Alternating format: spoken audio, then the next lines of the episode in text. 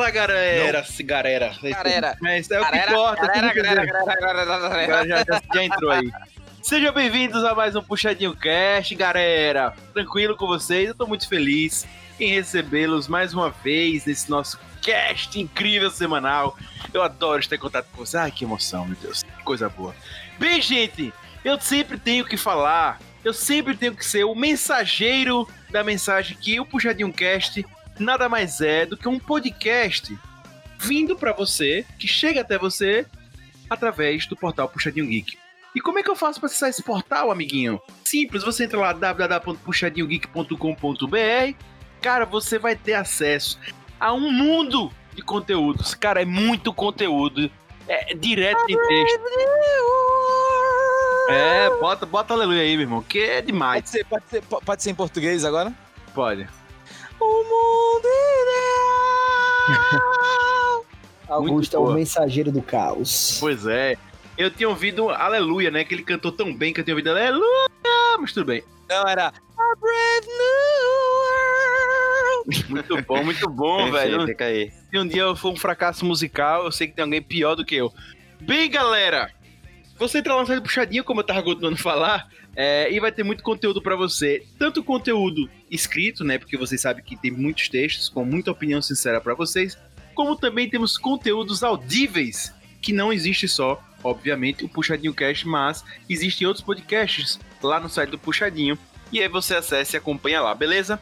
Galera, curte também a página do Puxadinho nas diversas mídias sociais que ele está presente, são infinitas, né? Deve ter até alguma chinesa que o Puxadinho deve estar presente, que é mídia pra caramba que o Puxadinho tá.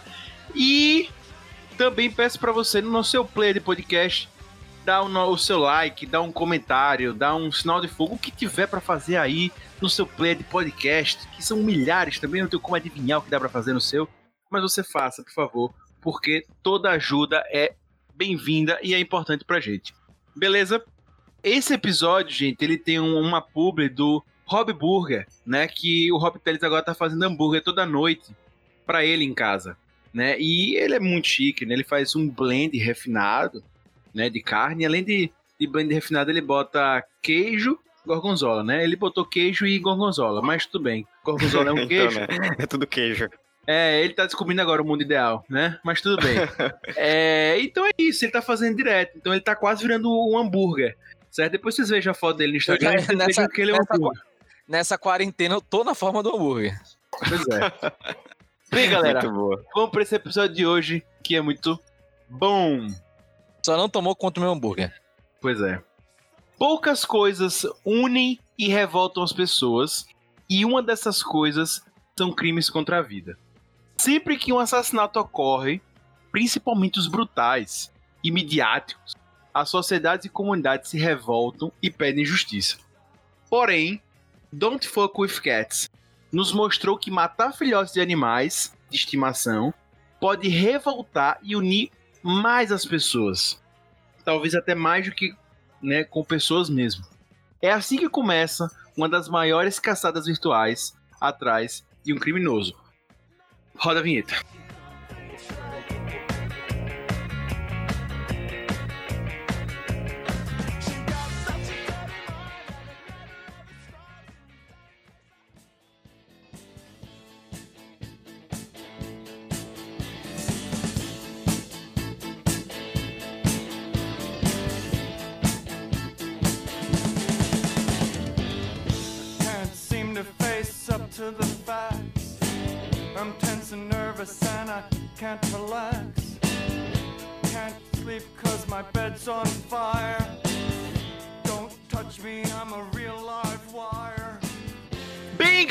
Falar desse podcast hoje, nós temos aqui um time super selecionado, né? É você que já está esperando nossa nossa expert em crimes, né? Ela não veio, certo? Mas nós temos nosso substituto a ela, uma pessoa que entende tanto de crimes em séries quanto ela.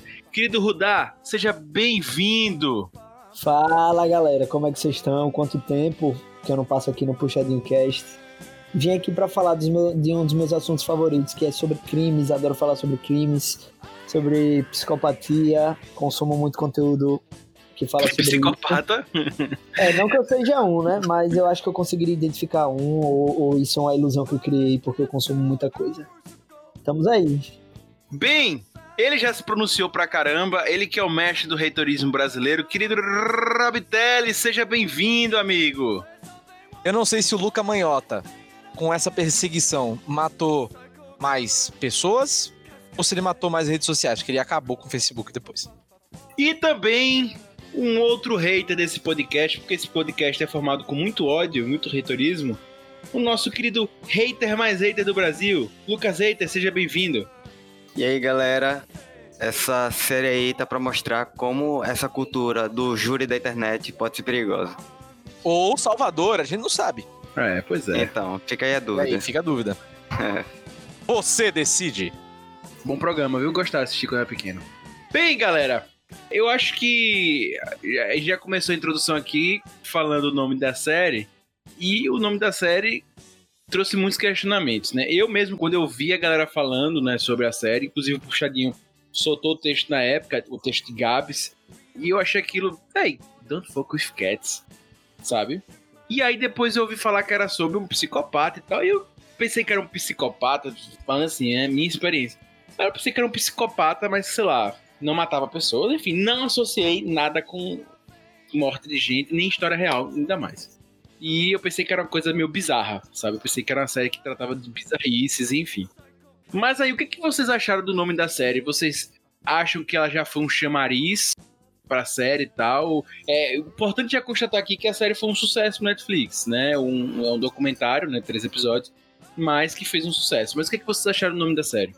Cara, eu queria, eu queria primeiro dar uma bronca em você, né? Porque você acabou dando spoiler.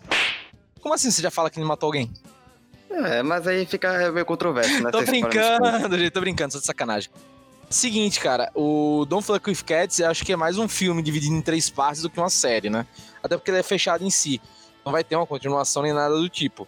E eu acho que vale muito aí a pena, né? Acho que uma das pessoas que acho que assistiu com mais atenção, até que escreveu a pauta, Dá, apresenta pra gente, bicho, isso aí.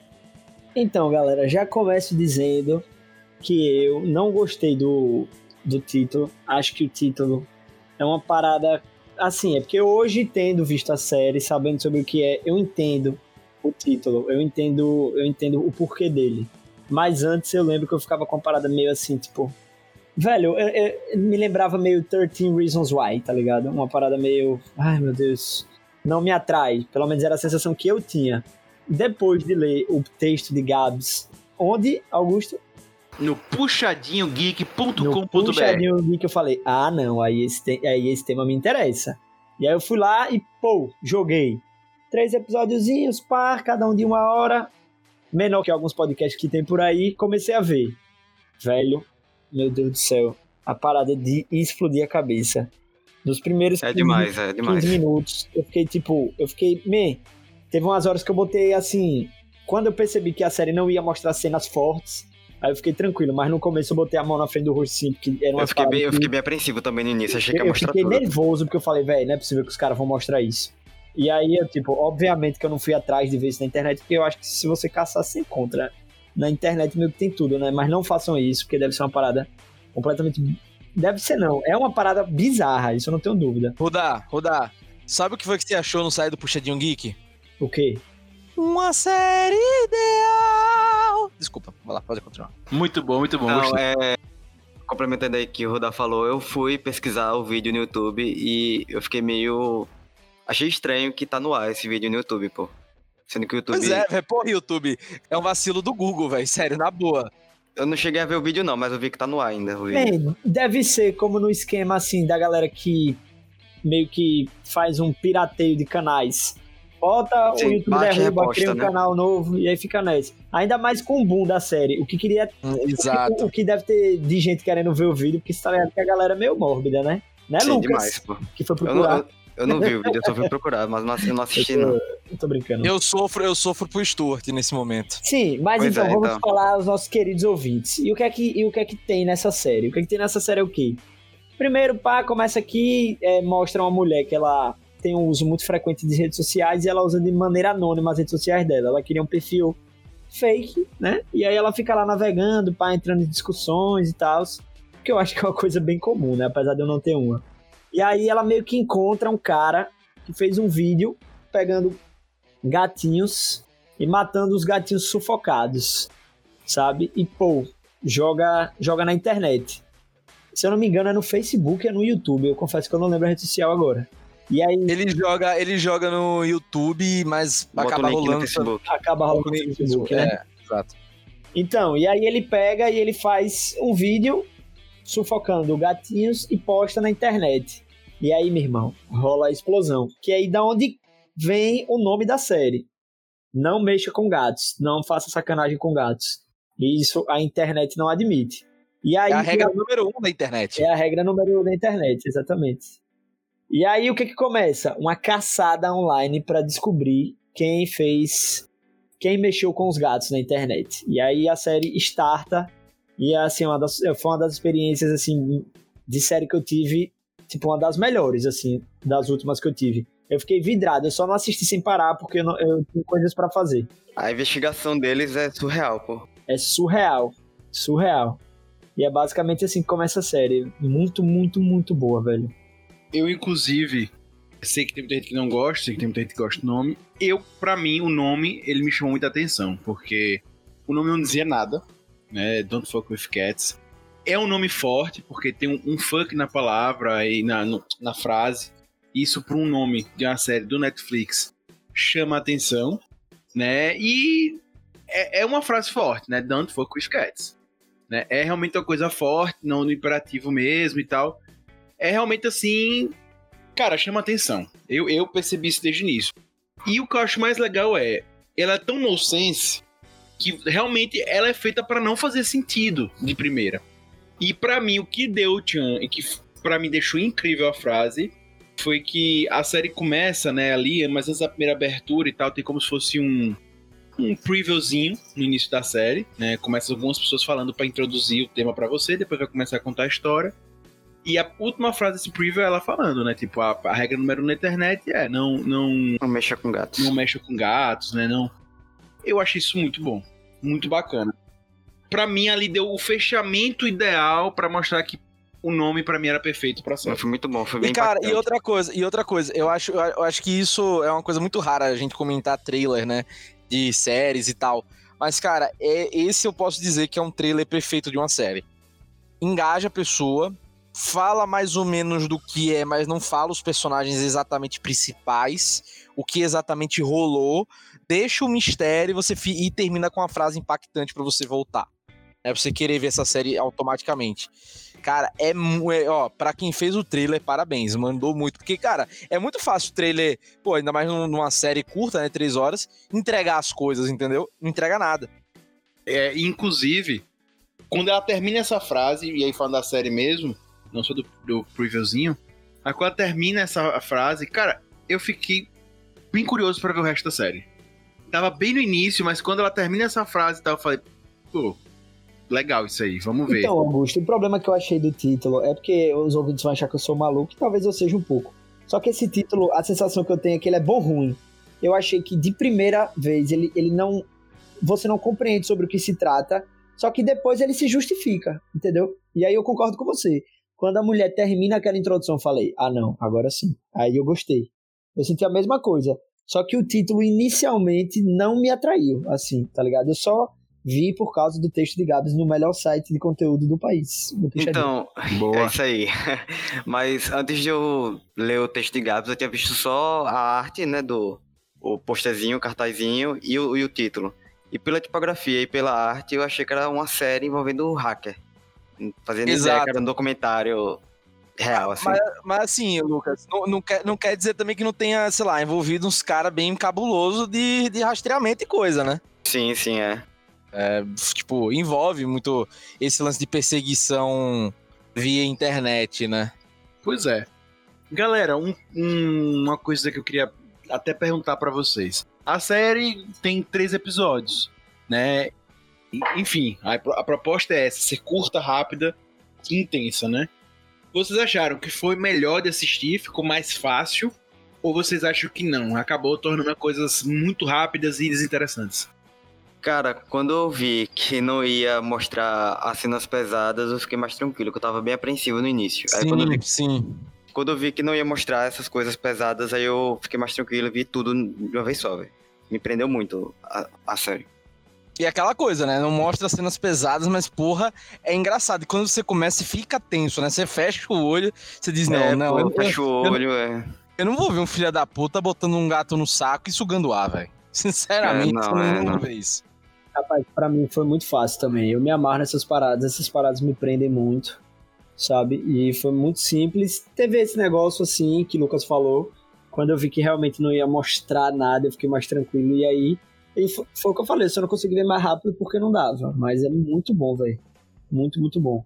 É, e eu acho que a construção da série, é, até falando assim que eu também gostei de ter três episódios e tal, eu não me incomodo se a série for grande ou se for curta, eu gosto que seja boa, né? Mas o que eu acho que foi bom foi que eles conseguiram manter uma atençãozinha ali durante os episódios. Porque assim, gente, é, se a gente for analisar, inclusive, o caso ele não é tão grande assim, né? Não é uma coisa é, gigante e não tem muitos detalhes para eles explorarem também. Então, eles conseguiram. Ah, Augusto, então é óbvio, se não tem muita coisa pra explorar, vamos fazer pequena. Não, gente, o que a gente mais vê no mercado é o cara conta a história de um cara que deu um tiro no outro e passa 10 episódios pra mostrar essa É história. tipo isso mesmo. É. né? Então a gente vê isso direto no mercado. E não foi esse o caso. Eu acho que ficou muito bem construído, bem redondinho. Inclusive, eu acho que nesse caso ela poderia ter um ou dois episódios a mais, mas depois eu falo sobre isso. E aí, entrando mais, gente, até num debate que eu acho que é importante ter da série, que é um dos mais relevantes da série, que é já levando para o campo das mídias sociais e internet, né? Isso é um, contexto atual, né? A gente sabe.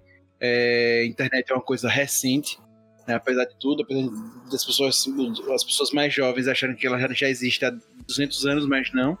Ela é uma coisa recente. E esse caso tem essa curiosidade, né? Que ele retrata bem as caçadas nas redes sociais.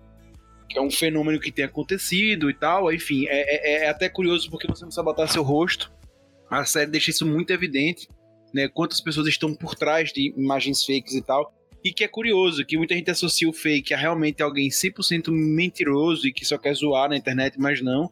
No caso, eram só pessoas que não queriam ser identificadas, né? Mas enfim, vocês acham que essas caçadas é, na internet, mas fechando aqui pra ficar nessa seara mesmo da série, na série ali, naquele momento, no, no caso real, vocês acham que elas ajudaram a resolver o caso com o Luca, né? De, de achar ele e tal? Ou vocês acham que elas atrapalharam mais? Cara, eu tenho minhas dúvidas se. Se eles não tivessem feito essa caçada, se não teria parado por aí. Não teria tido mais vídeos, nenhuma vida humana teria sido perdida também.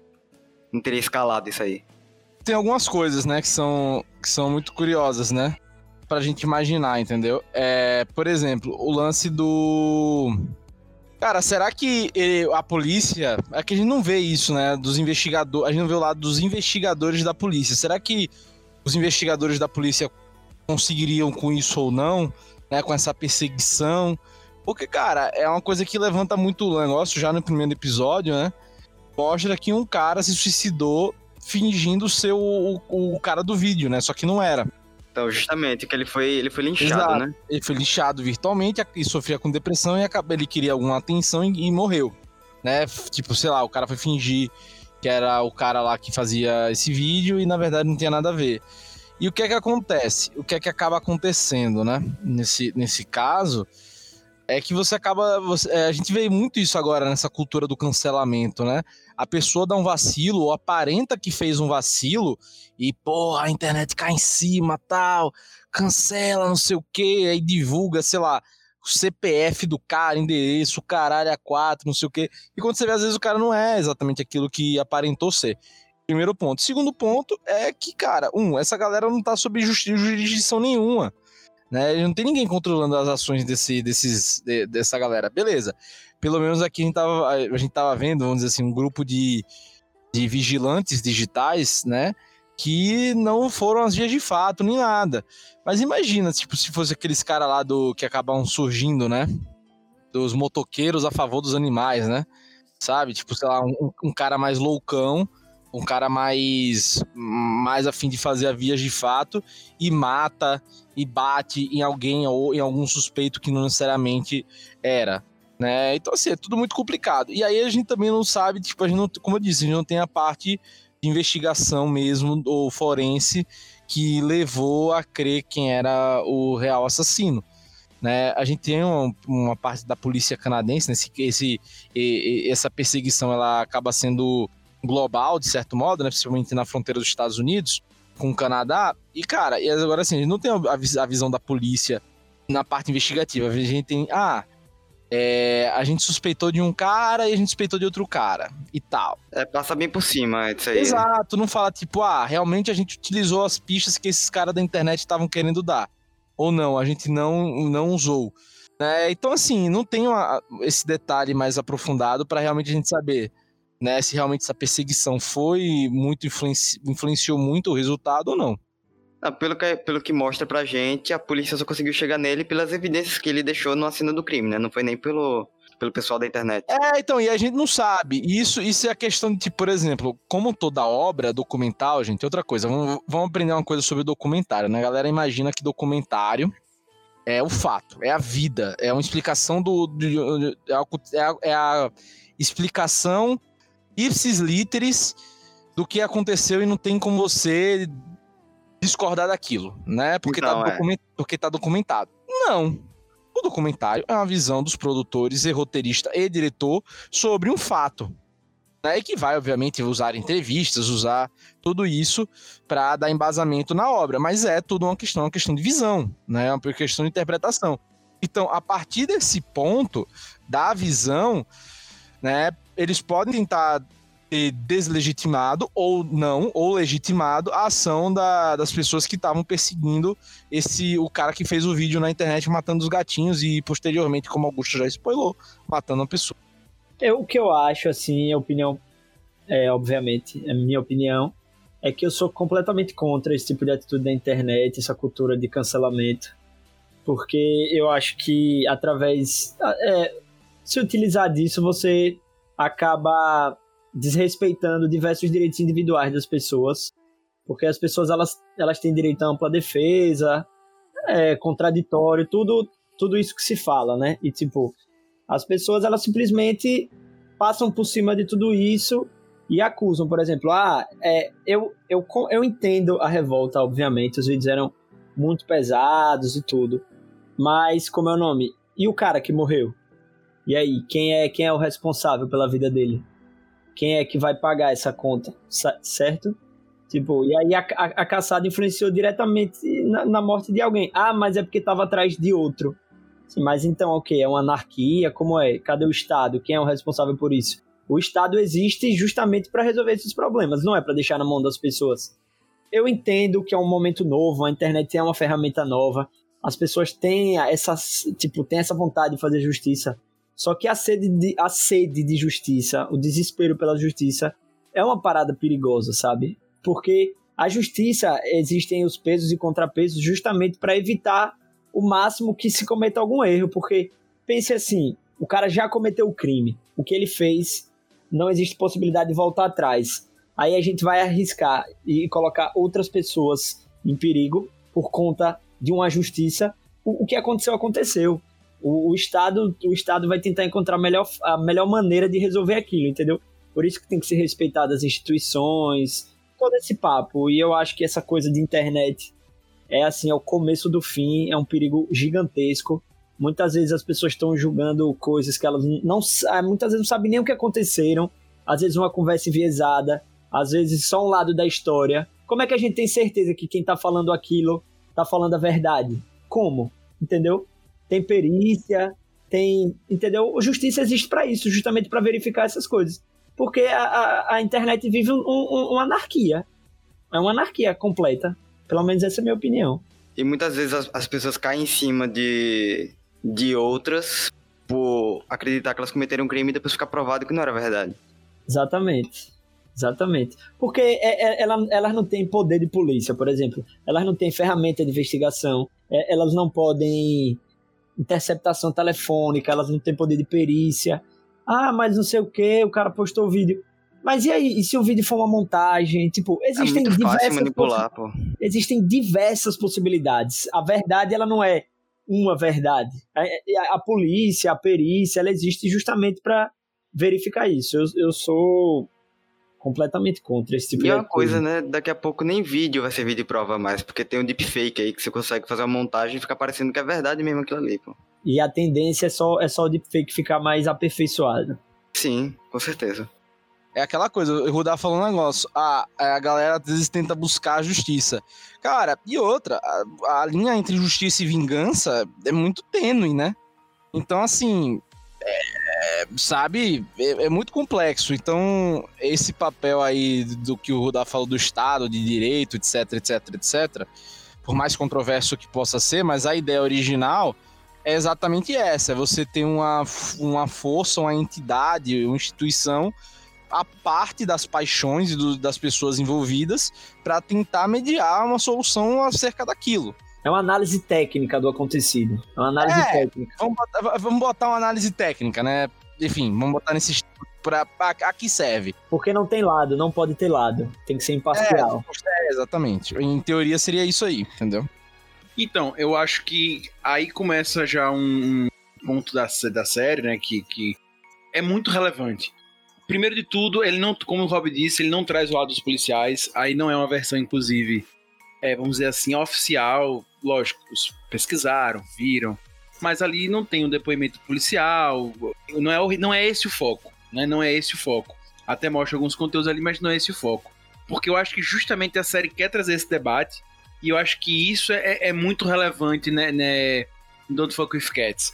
Porque ele não fala só do, do, do Luke, né? Ele começa a trazer o debate que, tipo, sim, e a galera da internet, do Luca, desculpe, do, da galera da internet. Como é que. Como é que. Porque isso é uma coisa atual. Isso acontece no nosso dia a dia, né? A gente fica inflamado com as coisas e a gente pode ficar emocionado e pedir a cabeça de alguém da internet, e enfim, as pessoas podem fazer isso. E como é que acontece? Só que aí entra um, um ponto que eu acho que a série poderia ter deixado mais claro, que foi o que o Lucas ele tava falando aí, Rob. Até que ponto eu sei que a intenção da série é deixar essa dúvida, mas até que ponto realmente essa galera da internet ajudou ou não ajudou? Por quê? O que eu quero falar com isso, é, apesar de ser meio óbvio? Lá mostra, joga pra gente, né? E aí primeiro começa um, pra mim um problema da série, é, apesar da gente gostar muito da intensidade e tal, mas ela mostra aquele cara que foi que se suicidou, né? Cara, eu senti falta de, de, de falar mais sobre isso, porque ele joga informação, mas acho que podia ter explorado mais. Como eu acho que podia ter explorado mais, por exemplo, aquele lance dos motoqueiros que aparecem, os Concordo, motoqueiros que são, são vingativos, não sei o quê. Eles Total, aparecem ali no total, primeiro episódio e tal, você vê e some. Isso, exatamente, exata, os caras se envolveram absurdamente nesse caso, deram justamente Declarações a- a- pesadíssimas, hein? Exato, apareceram na mídia, porque eles tinham um programa, né? É tipo, porra, vou falar. Mas imagine uma, uma Luísa Mel com asteroides, tá ligado? Os caras, tá? Meio que isso, pô. E assim, e os caras, tô falando da Luísa Mel em termos de mídia, né? Os caras tinham programa de TV, pô, os caras tinham um Mas negócio eles gigante. têm uma abordagem violenta, né? E, e ou não, assim- ela faz as coisas dentro da lei. Exato, ele- eles têm aquela abordagem de tipo de ir pra dentro do pra ir pra dentro das casas, quebram as casas e resgatam os caras, tá ligado? Sabe? Tipo, enfim, tipo se Shepard só que pra cachorro e gato, né? Mas assim, cara, é foda. É, esses caras, o Augusto falou um ponto muito excelente, assim. Esses, o que é só exatamente isso. Os caras aparecem e, tipo, com desenrolar de tudo, eles desistem, eles fogem. O que, é que acontece? Então, e, a- e aí que vem minha dúvida, porque até que ponto, por exemplo, quem, quem começa a introduzir esses caras, também informar e falar algumas coisas, e eles entram no grupo também, né? Porque, contextualizando, existe um grupo lá na, no Facebook que as pessoas se unem, né, pra comentar esse caso e tentar achar o, o Luca e prender o Luca. E esses caras motoqueiros, inclusive, entram no grupo e tal, papapá. Cara, mas aí se se esse grupo, esse grupo entrou, o que que esse grupo fez de ajuda? Eu senti falta disso pra mostrar se realmente foi efetiva a participação no grupo da internet. Outra eles coisa, ignoram, eles ignoram, eles ignoram. ignoram. Por exemplo, a polícia entra, né? Mas ela entra com os toques do grupo do Facebook. Só que fica uma relação muito complicada de entender se a polícia realmente não ligou pro que eles estavam falando, se a polícia começou a mapear ele, ou se realmente a, a polícia cagou pra tudo que eles falaram e quando alguém morreu foi que a polícia Eu senti. A série dá alguns indícios, mas pra mim faltou deixar mais claro até que ponto o grupo ajudou ou não. Ah, não precisa entregar. Eu sei que não precisa integrar, entregar. Mas eu acho que é uma série que aborda um tema muito forte, muito pesado, muito atual e que poderia deixar pistas mais claras. Porque eu acho que isso pode influenciar, pro bem ou pro mal, novos grupos desse, desse, desse jeito. Augusto, você botou um ponto excelente. Que aí vai muito com que o final. A série não diz a que veio. No Exatamente. sentido de que ela joga, tipo, ela, ela, ela não cria, ela constrói uma narrativa, ela finaliza com um ponto que talvez a construção da própria narrativa discorde da conclusão. Né, eu vou deixar isso para para a parte do spoiler, mas a, a frase termina, a série literalmente termina com um questionamento que a construção toda foi o oposto. Sim, Então é bem fica- isso mesmo. O que É, é que essa série quis dizer então? Né? Entendeu o que eu tô dizendo? porque mostra que foi uma coisa boa que eles fizeram, no final deixa o Sobre questionamento que super assunto ruim. eles querem falar, né? Não, acho que não é nem o Rudá, o assunto que eles querem falar, mas vamos dizer assim, a moral da história que eles querem falar. A Não diz. conclusão deles, né? Não tem uma conclusão, a conclusão é, é, é inconclu- é literalmente é inconclusiva. Tipo, não, não a história, a história tem um final, vamos dizer assim. Mas justamente essa questão da moral, o que eles quiseram, a conclusão do que eles quiseram debater, não existe. É, eles levantam e deixam no ar no final. Mas assim, quem for assistir a série, talvez se atente a isso, né? Veja como a narrativa é construída e no final se atente à última pergunta ali da série e tal. Porque parece que, tipo assim, ele disse assim: você tem um caminho A ou B pra seguir, né? Pra você interpretar o fato, pra interpretar a história. Um caminho A e um caminho B. E no final você não escolhe nem A nem B. Exato, exato. Você fica parado. É, Você e- termina parado. E aí, dois pontos que eu queria até ressaltar. Tem um outro caso, é, eu já vi a série tem um tempo, mas tem um caso também que. Acho que é no primeiro episódio ainda. No final. Que surge um Luca, é, um Luca Magnota, alguma coisa nesse sentido, lá na Inglaterra. E aí eles mandam um e-mail pro detetive local e o detetive local vai encontrar o Luca. Esse cara não falou mais nada. Ele foi, esse cara foi conversar com esse cara lá na Inglaterra, não tem nada a ver com a história e ninguém diz nada. É verdade. É, Tem mais um. É Não, é- verdade, é. Não, era, um, era um caso. Não, e outra coisa, o, o cara nem aparece, acho. O, cara, É. acho que o cara nem aparece, só aparece o áudio dele. O exatamente. cara nem aparece. entendeu? É, e aí tal. Então, só que aí é mais um ponto que o grupo foi importante, mas também foi meio cagado, assim, não, não fica explicado. Eu, eu senti falta disso. A série é muito boa, gente, muito boa. Mas ficou faltando esses Tem pontos. falhas, tem falhas, Tem concordo. falha. concordo. E pra mim, a, a principal E falha. o Pra mim, cara que manda mensagem, é isso que você tá falando? É o cara que manda mensagem. Ah, eu acho que a pessoa que você está procurando é, Exatamente. Lucas Magnota. E eles esse ignoram. esse é o defeito. Não explora quem foi a pessoa que disse que era o Luca Magnota. Não, mas deixa- eu entendi, deixa- deixa entender que foi ele mesmo. Que foi ele mesmo, é. Exato, Eu já exato, entendi que foi ele mesmo. deixa entender. Mas, velho, deixar entender é ridículo. Sério, sinceramente, é ridículo. Isso se precisa dizer se sim ou não, porque isso muda muito a história. A gente vai debater isso mais pra frente, mas o fato de ter sido o próprio Luca, né, que é o personagem principal da série, vamos pôr assim, que é o suposto assassino. O fato de o pró- próprio Luca enviar a mensagem seria enriquecedor, aumentaria muito mais essa esse lance, entendeu? Enfim, é, eu acho que esses detalhes que não foram explorados é, é, É, e um ponto que pra mim também pecou muito foi no último episódio, quase não falar mais do grupo do Facebook. A série são compostas de três, três episódios. Dois falam muito do grupo, fala bastante nisso.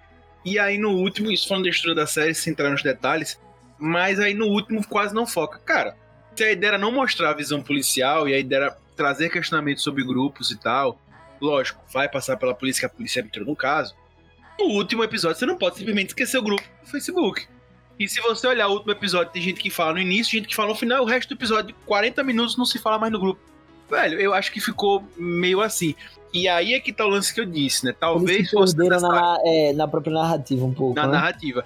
E, e- eu acho que talvez valesse a pena fazer um quarto episódio só pra fechar melhor, né? Talvez até reduzido, ou até reduzir o tamanho dos episódios e fazer cinco, não sei. Mas enfim, talvez valesse a pena apostar um pouco mais, que eu achei que ficou nisso. E eu senti a série, às vezes, mu- muito bem construída, mas ela mais feita como show, né? Ela menos sendo documen- é, documental mesmo.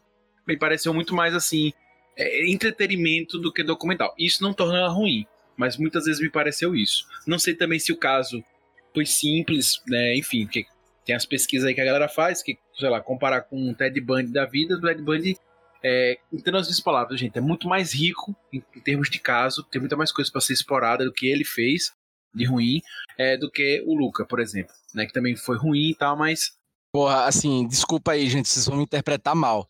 Mas comparar Luca até de banda é sacanagem, né? é, não, é, eu tô dizendo tá assim, né, botando o cara no nível assim. Não, é o que eu disse assim, que talvez a série, talvez a série eles tiveram que render muito, porque justamente não tinha muito o que falar, né? Enfim. Aí eu acho que encurtaram ali, tiveram que fazer mais show, enfim. Eu acho que a série tem esses problemas, mas nossa, nossa, nossa visão aqui é achar pelo em ovo, né? Mas eu acho que não perde, vale muito a pena você assistir, enfim.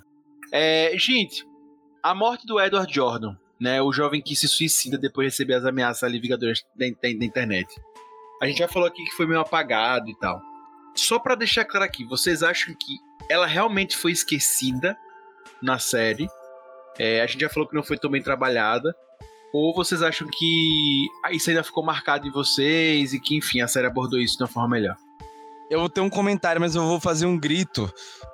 Enfim, pra quem estiver ouvindo quiser pular por 5 segundos, sabe? Sei lá. Spoiler! É um negócio que some e volta no último episódio, tipo, na última- nos últimos 5 minutos.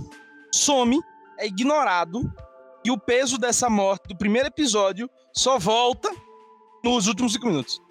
É, Aí então, véi, esse pra mim, Rob, foi um recurso até um pouco apelativo. Por quê? Eles esquecem o cara, só que fica lembrado na nossa cabeça porque justamente eles botam no último episódio, nos últimos, nos últimos momentos. Então, pra mim, foi tipo, ah, velho, a gente fez a besteira de não lembrar mais dele, mas vamos recompensar aqui, a galera vai sair com esse sentimento de que a gente cumpriu nosso dever.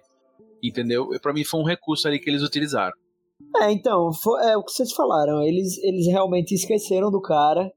E é, é o que a gente tava discutindo antes. Eles meio que se perdem, assim, sobre o tema, né? Primeiro, parece que vai falar mesmo sobre ah, os perigos da caçada na internet. Depois muda e tal. E aí no final meio que lembra do cara. Só que não é uma coisa muito explorada. Eu senti que eles passam por cima, assim, sabe? A série tem esses defeitinhos. E é um tema super sério, né, velho? Bem, galera, a gente agora vai pra parte com spoiler mesmo. A gente vai comentar mais o caso e, obviamente, comentar como a série viu. A intenção desse podcast aqui não é só é, não é falar tanto do caso quanto como se fosse um documentário mesmo, documentar aqui o caso. Mas a gente vai falar da, da perspectiva da série. Então, você que ainda não viu, corre pra ver. É uma série bem bacana, curtinha, três episódios. Você que já viu, segue com a gente.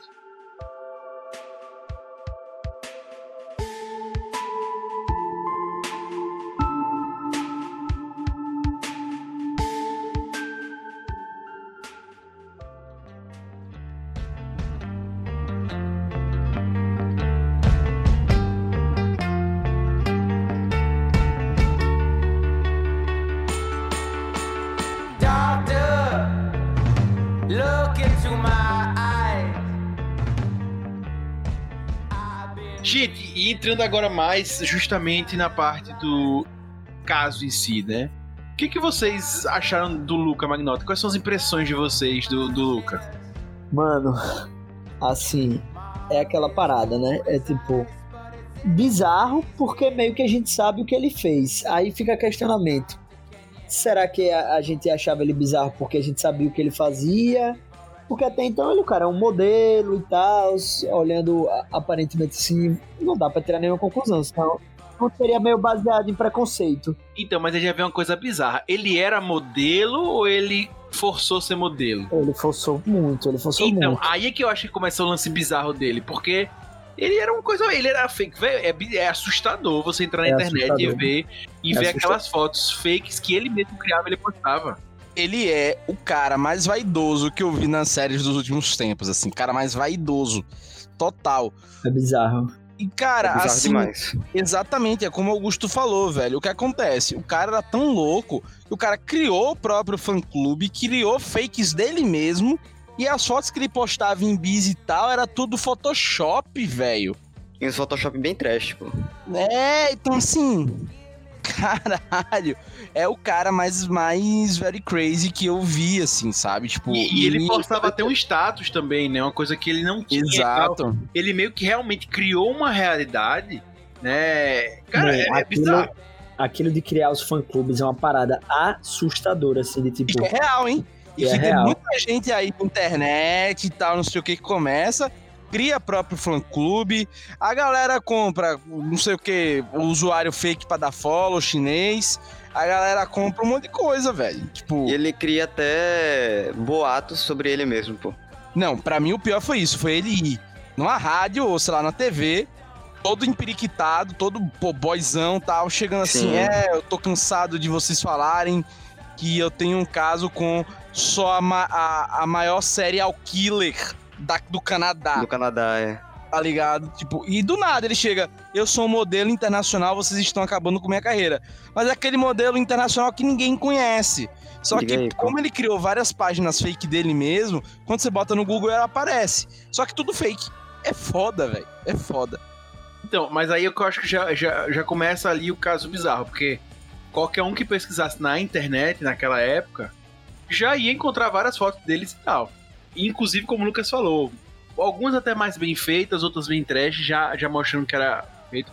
E, cara, uma das coisas que eu pensei assim, né, com meus botões, né, um pensamento bem besta, mas eu fiquei, véi, é literalmente o cara não fazer nada na vida, porque, sei lá, você estuda, você trabalha e o cara pra se dedicar a fazer isso, velho, a, a se dedicar a si mesmo por tantas horas, eu, ficava, eu fiquei, véi, cê- E cê- é, e é uma, é uma coisa que eu fiquei me perguntando, de onde ele tirava tanto dinheiro pra viajar a tanto lugar no mundo, pô? Porque ele já tava em Londres, depois já tava na Então, França. porque a série começa trazendo essa, essa enquete, né? também. trazendo essa, essa enquete, né, essa dúvida, né? Porque você fica ali, será que ele realmente é, é vai viajar ou será fake? Aí depois quando esclarece, e é por isso que é importante sempre esclarecer as coisas. É assim, eles não mostram o financiamento, né, das coisas, como também. Enfim, mas, cara, sei lá, velho. O cara era um mó 71, vai que ele dava golpe em velhinha, em bancos, caralho. Não, e, muitas lá, eram, e muitas eram montagem mesmo, pô, não era real. Outra coisa também que ficou. É, exato. Não sei se eu tô adiantando a pauta, mas enfim. É, outra coisa também que eu fiquei meio achando estranho, né? Que, tipo, ficar esperando o cara entrar no avião, viajar pra outro país, entrar no, no táxi, ir pro hotel, sendo que pe- pego ele no aeroporto. Você tá adiantando a pauta, você tá adiantando a pauta. Mas enfim, então depois eu falo. É, dois negócios pra frente. E outra coisa que. Ah, só uma coisa. E um cara e engraçado que a gente fala isso, assim, do, do cara que vi- cria uma vida fake total né, na internet e cria páginas. Vale lembrar que o How, How Met Your Mother, né, o Barney fazia isso quando ele, quando ele mentia o nome dele pra pagar de ricão, né? A pessoa pesquisar o nome dele no Google e tinha lá tudo Sim, ele dele fazia isso pra conseguir as, as meninas lá. Inclusive, isso é comum, né? Eu não sei se existe ainda, mas existia até pouco tempo um aplicativo chamado Namoro Fake, que você pagava pra uma pessoa fingir que é sua namorada na internet, comentar suas fotos e tal. Startup aí que tava ganhando muita grana, porque muita gente pagava por isso. É, e aí, pra mim, na série, quando a gente fala de Luca Magnora, a gente justamente traz um outro debate da internet. A gente tem um lado dos grupos, como a gente falou anteriormente, e tem esse outro lado que, por exemplo, a internet hoje, a gente tem um prato cheio para uma pessoa fazer, é, não só postar vídeos de atro- de atrocidade, como ele fez, mas também de postar fotos fake, criar até uma é, um personagem mesmo na internet consigo mesmo. Porque a gente tá acostumado a ver personagens fake. Sei lá, eu vou lá no Facebook, crio uma conta fake, sei lá, é, Joãozinho, Joãozinho Neves, né? E pronto, vou lá, crio vivo. Mas não, o cara criou coisas com o rosto dele, enfatizando ele e realmente tentando hypar ele mesmo, né? Transformando ele em Trend Topics, aí tentando transformar em Trend Topics. Então, é outro debate que a internet traz, que é um prato cheio. Embora, aí vem um outro lado, né? Hoje a gente também, a internet ajuda muito, porque a gente tem acesso à câmera, acesso à segurança, a polícia tem outras formas de de identificar crimes e tal, né? É, é- é outro nível, né? Mas enfim, o Rob falou da vaidade, né, dele, e realmente eu, eu dá pra perceber o quanto ele é vaidoso e o quanto, pelo menos me transpareceu em diversos momentos, ele se achava superior em termos de inteligência às pessoas que estavam ao, ao entorno dele. É o típico psicopata, né? Se acha superior a todo mundo. O, ego, o, o egocentrismo estralando, assim, tá ligado? Pois é, velho. Ele tava o tempo todo brincando com a sorte, né? Desafiando aquele grupo de pessoas que, gente, é um grupo de pessoas. Você tá desafiando, sei lá, 100, 200, 500, 800 pessoas contra você. É uma cabeça contra 800, né? Então você realmente tem que achar especial. Ele tava vivendo nessa, nessa linha tênue ali entre, entre o perigo, né? E a vaidade. Mas, é, assim, eu não sou especialista, não sou psiquiatra, não sou nada da área. Não, eu só, é só um tema que eu me interesso, mas é essa parada do da caça. e, Se eu não me engano, tem muitos criminosos que curtem essa onda do, do perigo, esse frio na barriga de cara, será que vão me descobrir? Será que não vão me descobrir? Não sei se vocês já ouviram falar no Zodíaco, que é, foi um assassino que teve nos Estados Unidos, agora eu não vou lembrar o estado que foi. Sim, Mas- tem um filme, tem um filme muito bom um filme, sobre ele. É, eu acho que tem dois filmes, inclusive com o Hopkins, né? Com o Anthony Hopkins. Sim, ele, ele se amarrava muito nessa parada da caça, sabe? De ser descoberto. E ele não foi descoberto, ninguém sabe até hoje quem foi o assassino do Zodíaco. Ele mandava mensagens, tá ligado? Pra, pra polícia desvendar e tal. E é meio que uma brisa de alguns deles. Eu acho que talvez o Lucas tenha essa. Que, que, eu, eu acho que ele gosta disso, obviamente. Senão.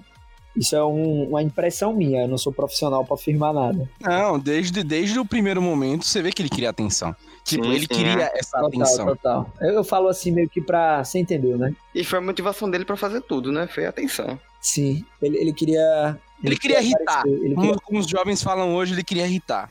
aí ele, pra ele, tipo, qualquer coisa vale pra irritar. E aí ele fez os absurdos. E aí vem aquele questionamento, né, que a gente tava falando antes. É, até que ponto não foi essa perseguição que alimentou a escalada psicó- psicótica dele? Sim, sim. Ele foi entrando na vibe da caçada. E aí ele foi, entre assim, entre aspas, não, foi se sentindo uma, uma pessoa mais importante. Obviamente que, que de uma maneira completamente bizarra, mas ele foi se sentindo importante. E ele foi se sentindo mais, assim, o centro das atenções, tá ligado? Ele queria um spotlight. E aí foi aí onde ele encontrou, velho. Inclusive, ele tava infiltrado nos grupos, né, que estavam atrás dele, né? Sim, sim. Que era uma coisa bem óbvia, né? Que era uma coisa bem óbvia de, de se acontecer. É, inclusive, é, me lembrou aquele BTK, né? Que ele adorava estar em contato com a. É o serial killer, né? Também. Que adorava estar em contato com a polícia dando pistas sobre ele, falando com jornais. Né, ele gostava dessa sensação de também estar tá, sendo perseguido. Velho, eu li o Mind Hunter do, do John Douglas e ele fala dessa questão de se aproximar da polícia, de se aproximar da investigação. Diz que é uma parada super comum. Inclusive, existe até um procedimento policial que quando vai ter. va- Vai ter algum evento. Não é evento, gente, desculpe. Mas quando vai ter algo sobre o caso que atrai as pessoas, muitas vezes a polícia está olhando o público para ver quem é que tá lá, Tipo, quem é que, se, se aquele cara estava presente olhando, porque dizem que é um, um hábito comum dos, dos assassinos irem olhar, estar perto da investigação, acompanhando cada passo. Dizem que é uma coisa comum. E aí a polícia fica prestando atenção nisso. E outra coisa, gente, falando ainda do- desse, lado, desse lado dele de. desse narcisismo dele, né, que ele tinha e tal. Ele não conseguiu levar isso pro mundo, né? Que ele era incrível, que ele era top pelas vias normais. E aí é outro lado que eu acho bem doido dele, né? Que ele queria ser famoso, ele queria mostrar pro mundo que ele era incrível de qualquer forma. Pra ele o que valia a pena é isso. Óbvio, ele era doente, né? Ele tinha problemas e tava, tá claro isso, né? Acho que tem dúvida. Ele não precisava nem ter matado ninguém, nem, nem ter matado os gatinhos, que já tava claro. Pelas coisas que ele já fazia na internet, era doentio, né? Obviamente. Mas ele precisava aparecer pro mundo e como ele não conseguiu sucesso de uma forma normal, né? Entre aspas aí, uma forma tranquilo, ele foi começou a conversar com um grupo, matando animais, depois matando gente, justamente para conseguir esse sucesso. para conseguir que o nome dele tivesse na boca do povo. E aí é, é o lance, né, que a gente fala do debate se o grupo ajudou ou não ajudou, né? Enfim. E aí, gente, levando em conta todos esses fatos, né, de tudo isso que a gente falou, vocês acham que se tivesse uma pessoa de- do seu lado, como o Luca, vocês conseguiriam identificar que era um, um psicopata assassino, enfim. a- Às vezes a gente não precisa nem matar. Às vezes a pessoa ela já é um psicopata, tem comportamentos psicopatas de perseguição e, enfim, outras coisas mais, e não chegam a, a- a matar, né, obviamente. Mas tem outros comportamentos até agressivos, né? É, mas vocês acham que vocês conseguiriam identificar o, o Luca do lado de vocês? Então, eu falei na, no começo do, pod- do podcast que, devido a eu estar sempre assistindo muito, muita série, muito, muitas essas coisas, eu falei brincando, obviamente.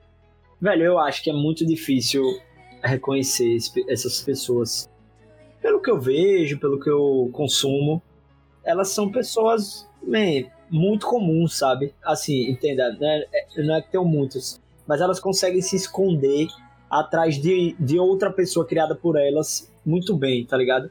Velho, muitas vezes é um, o, o, entre aspas, né, chamado o pai de família, a mãe de família, o cara tem filho, trabalha e tal, e comete atrocidades que a gente não tem nem ideia. Eu acho que não é uma coisa tão simples, velho. É, não é Porque fácil não por mais que por mais que o psicopata ou o sociopata não tenha empatia de verdade, porque o que é empatia? Você sentir pelo outro mesmo. E, e- e quando eu digo sentir, é sentir mesmo. Mas eu acho que ele consegue fingir empatia. Talvez seja uma coisa muito sutil, assim. É, pra Obviamente, mim, é só essa impressão, né? É, pra mim, eu, eu acho que nesse caso, pra responder essa pergunta, eu precisaria do ponto de referência, né? E pra mim o ponto de referência aí é a mãe dele. Aparentemente, a única pessoa na vida que ele teve ali um contato e não sei o que, papapá, foi a mãe. E, cara, a mãe dele, até hoje, acha que armaram pra ele. Sim, era um ponto até que eu ia tocar, que a mãe dele é muito estranha também. Então, Lucas, eu não sei se ela é estranha ou se a série quis mostrar que ela é estranha também. É, ela parece uma mulher, enfim, bem sofrida ali. Mas eu não sei até que ponto ela é estranha ou ele realmente era muito convincente. É porque é complicado, man. Tipo, a próprio cara, assim, pela, pela parada lá que eu cheguei a comentar aqui, mas a gente não conversou, sobre a viagem dele com o Instinto Selvagem, o filme. O cara, ele tem uma mente meio paranoica, assim. Ele vive, ele vive entre a realidade e, e, e o, e a irrealidade, sabe? Ele não bate muito bem mesmo, sabe? Ele não é só uma pessoa que... A sensação que eu tive, ele não é uma pessoa que não sente empatia. Ele, ele meio que vive fora da realidade, tá ligado? Pelo menos foi a sensação que eu tive. É, ele tá ali no mundinho particular dele. Exato, tem o mundo dele, exatamente. Mas falando da mãe, ela inclusive lançou um livro, não foi? Contando a versão dela da, do caso, né? Que é uma das propostas que, pra mim, a série tentou se propor a fazer, mas fez bem mais ou menos, que é trazer esse lance da mãe, né? Trazer um pouco da visão dela e tal, que ela não acreditava, mas pra mim ficou, passou tão por cima que a gente sente pouco. E aí vem um ponto muito relevante, né, de toda a série, né, que ela deixa. Vem um questionamento, né, de cara em relação à polícia. Porque tem um grupo lá, que é o foco, a visão inicial é toda do grupo do Facebook, de, de identificar ali o, o Luca e tal. Mas eles tentam se comunicar com a polícia para que a polícia haja, até porque eles sentem, é, todos eles que têm poder dentro da internet, mas fora da internet eles se sentem todos quase né, inoperantes, assim, né? Não tem o que fazer. Né? Até porque todos eles, a maioria deles ali que aparece na série tem perfis fakes, né? Eles não gostam de aparecer, sei lá, por medo ou por qualquer outra coisa, whatever. Mas a série deixa claro isso, né? Que eles tentam comunicar a polícia e a polícia não liga. Vocês acham que as autoridades demoraram a agir? Velho, então, é porque assim, não- a, a gente não mora nesses outros países, né? Mas a sensação que eu tenho é que os países não levam muito a sério a, a legislação quando, quando se trata de maltratos a- aos animais, sabe? E eles, a sensação que eu tive é que eles ignoraram. Simplesmente, ah, velho, tá matando gato, cachorro, tipo, não estamos nem aí. Só que eles não conseguiram, a, a- as, as autoridades não conseguiram perceber a gravidade daquilo e como aquilo beirava o bizarro, né? Porque até então ele não tinha cometido nenhum homicídio nos vídeos. Mas a partir do momento que ele expõe o homicídio num vídeo, aí as autoridades, tipo, não, peraí, calma aí, vamos fazer alguma coisa. E, e- e ele ainda tem essa. Ele ainda tem essa tática de mudar de país, aí muda a jurisdição, e ele acaba complicando essa questão investigativa por causa da, da jurisdição mesmo dos países. Eu acho que ele foi, assim, criminoso, ele foi esperto nessa, nessa tática dele. Não, e Rudai, assim, é o seguinte, né? É, não, não é nem às vezes de país, ele só mudou, acho que de país, aí, pelo menos quando mostrou, foi quando ele foi pra. Foi pra Inglaterra e pra França, Pra Inglaterra né? e pra Exato. França, é. Exato, mas aí ele. Outra coisa que pegou muito foi ele mudar pra outro estado, né? Dentro do Canadá. E aí muda mu- totalmente a jurisdição. Então isso atrapalhava até o serviço da polícia, né? Mas, cara, outra coisa assim que me que, que leva muito a pensar é tipo o que você falou agora, né? Tipo, ah, a galera não leva muito a sério esse negócio de maus tratos com, com animais. Cara, sim, porque le- legalmente animais não são necessariamente considerados sujeitos do direito, né? Então, tipo, não, não há necessidade, entre aspas, de defendê-los, ou pelo menos assim, fortemente na lei. No máximo, você vai pegar alguma coisa de desse lance de tipo de maus tratos, né? Mas já existe hoje em dia, pelo menos no Brasil já tem, né, a lei. É, mas eu não sei como é que vai ser no estado XPTO lá do negócio. E outra coisa, a polícia recebe. Ah, o cara fez um vídeo matando o gato. De, e, e a denúncia de outro país, você, tipo, né? Vou trabalhar para isso, tem outras coisas para fazer. E outra coisa aí também que você tem que levar em consideração é quando eles falam: ah, o cara fala que vai. A gente tá preocupado de que ele vai fazer isso com alguém. Mas vira muito aquela coisa meio de Minority Report, né? Do filme. Que é o quê? Poxa, você vai prender o cara antes de cometer o ato? Não existe isso. É doideira, sabe? Você tem. tem a legislação dos animais e ele teria que, que cumprir a pena É, disso, não de um assassinato, porque ele não cometeu ainda. Você não tem como adivinhar. ele não tinha cometido. E, tipo, mesmo que ele fale que ele cometeu um assassinato, ah, o cara vai dizer que vai cometer um assassinato. Mas assim, ele não disse contra quem, por exemplo. E aí vai aquele negócio. É, se você for dizer, se você for prender todo mundo que diz que vai matar alguém na internet ou que publica isso no Twitter, brother, vai ter mais, mais cadeia do que casa no mundo, né?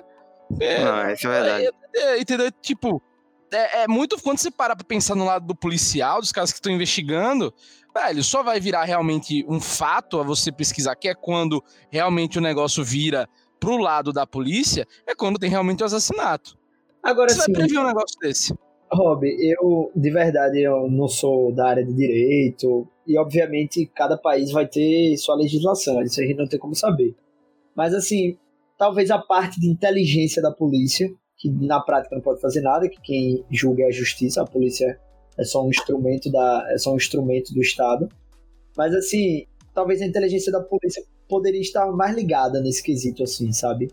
Como é- é- então, é o que eu tô dizendo, eu não sei como funciona nos países. E, nem, e, e não sei nem como funciona no Brasil, mas, por exemplo, os suspeitos, assim, os prováveis terroristas normalmente são acompanhados, assim, as inteligências das polícias federais dos países acompanham e tal, talvez tenha faltado um pouco disso. Mas é o que eu tô dizendo. Eu não sei até, até que ponto as liberdades podem estar sendo desrespeitadas. Isso aí é um, é um problema muito complexo que de verdade eu não tenho muita opinião sobre isso, porque é o que é o que Rob falou. Como é que você vai acusar o cara de uma coisa que ele não fez? Até então ele não tinha matado ninguém, não se pode fazer nada.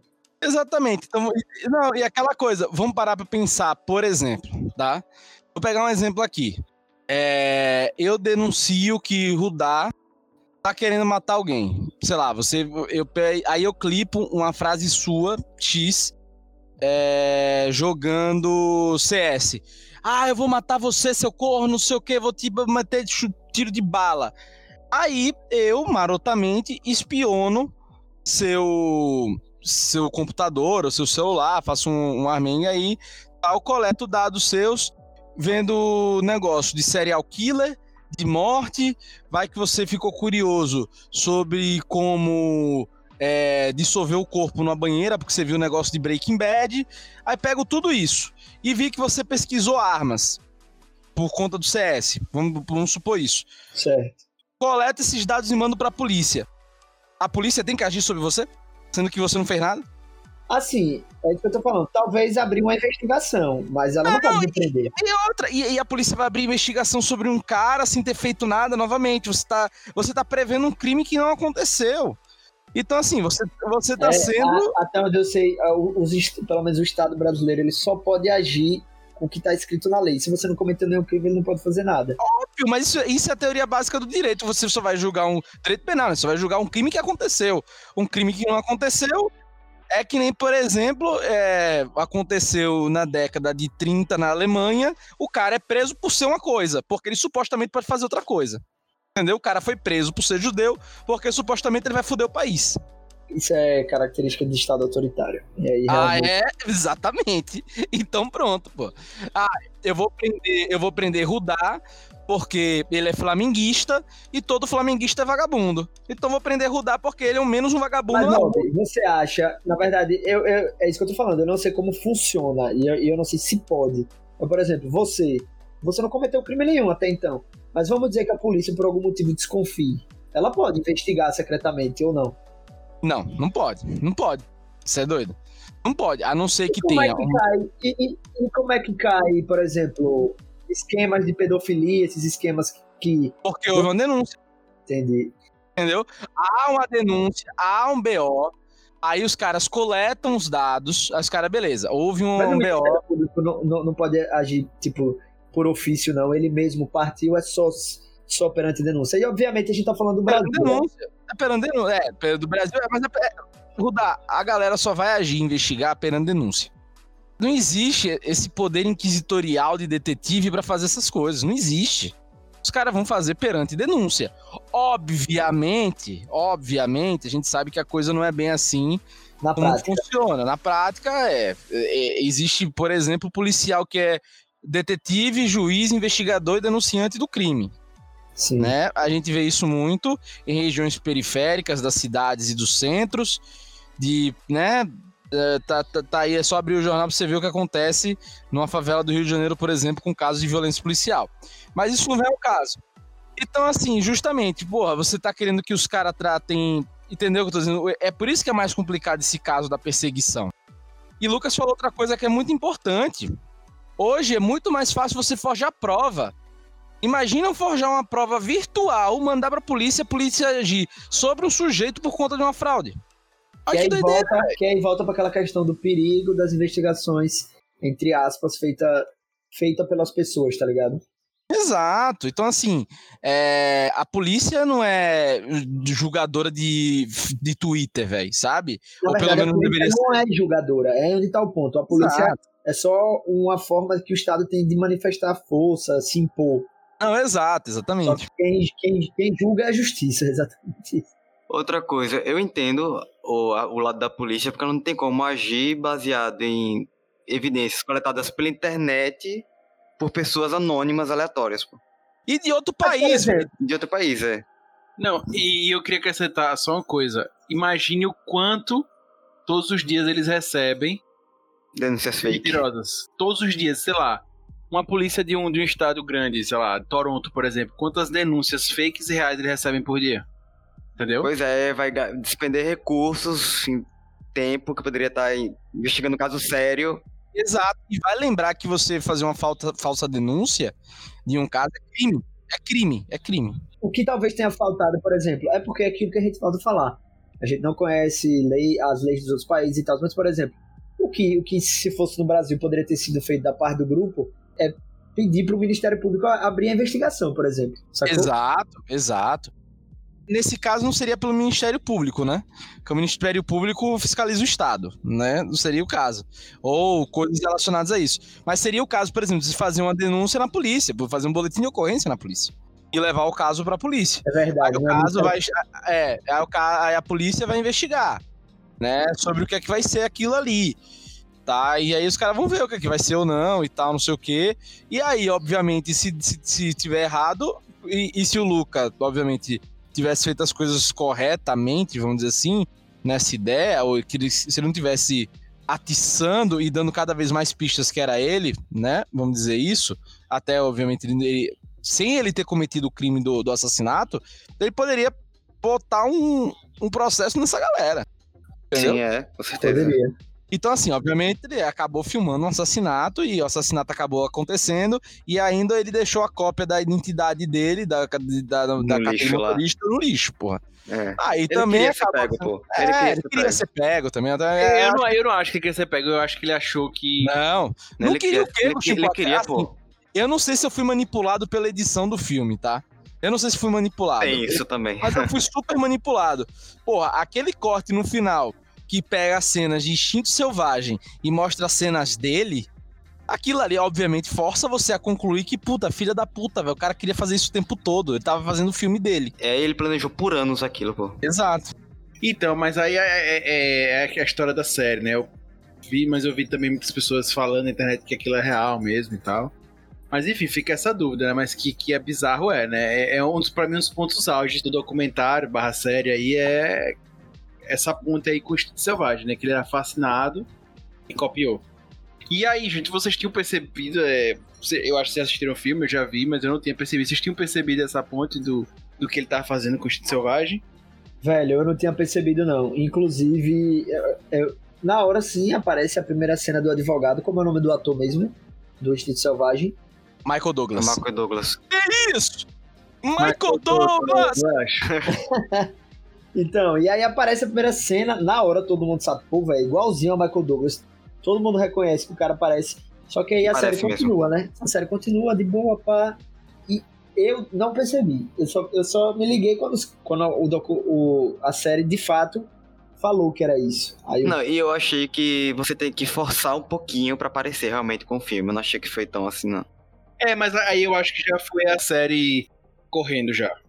Eu, eu não acho que eles forçaram, assim, eu não acho que eles precisaram forçar. Só que eu acho que eles botaram a mão bem grande naquele final pra indicar semelhanças com Instinto Selvagem. Por exemplo, a parte que ele pede o cigarro e cruza a perna. Puta, e aí que é a mesma coisa que a, como é que é o nome dela? Sharon Stone, né? Que a Sharon Stone faz.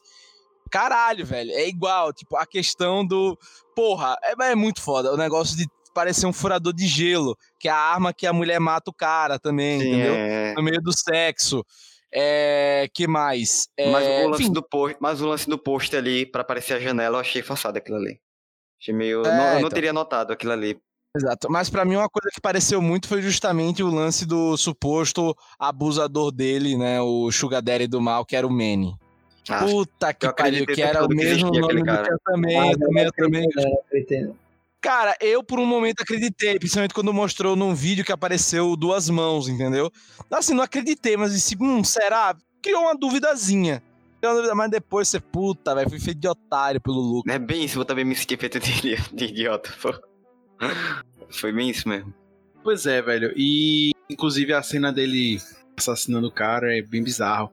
Toda a história, né, de daquele tipo, é, sei lá, é estilo um LX, né, um eBay da vida lá.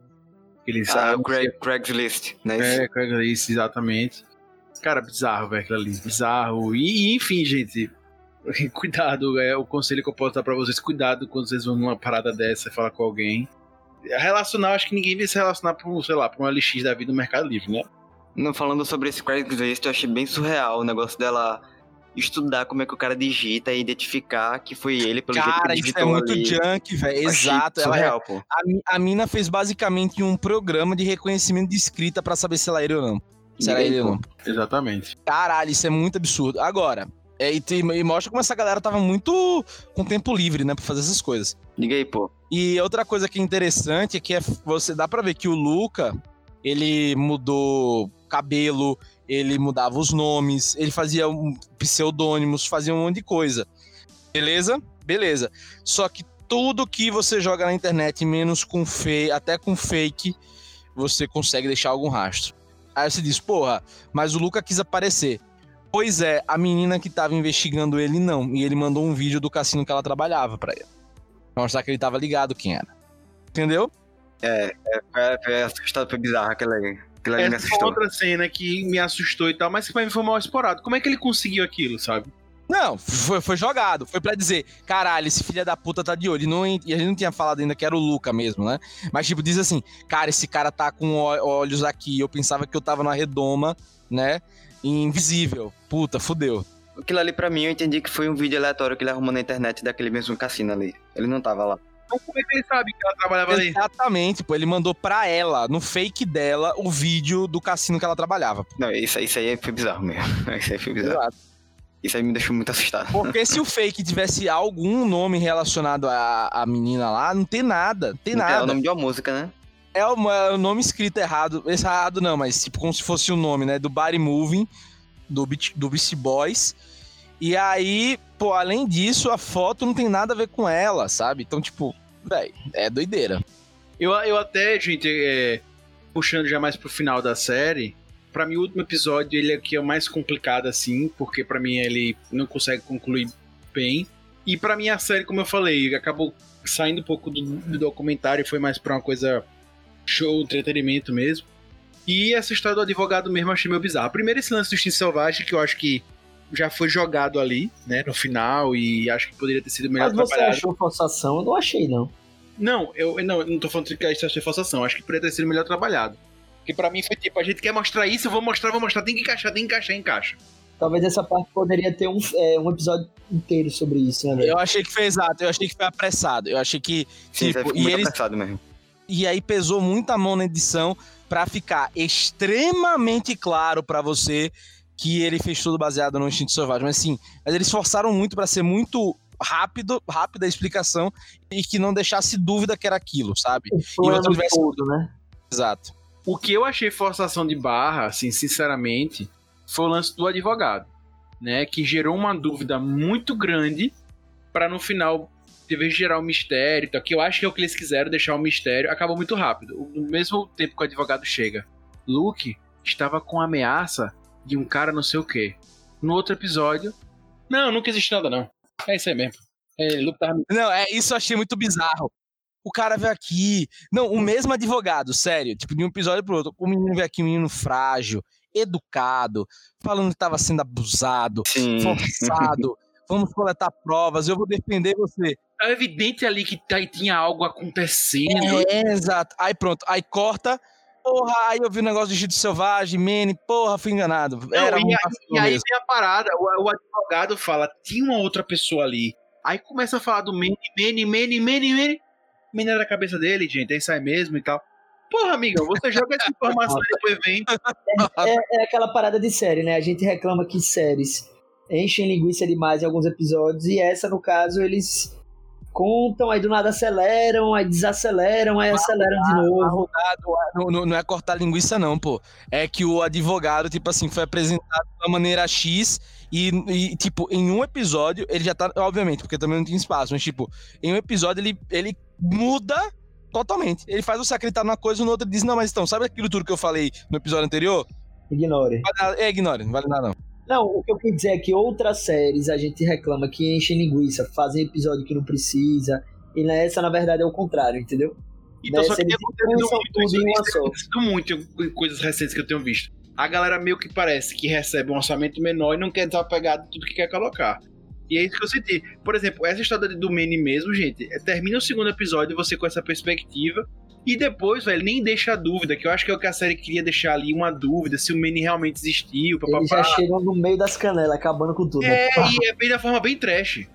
Não, o Manny não, nunca existiu. Aquilo ali Não, era... é, eu, eu reassisti o documentário pra gravar esse cast, né?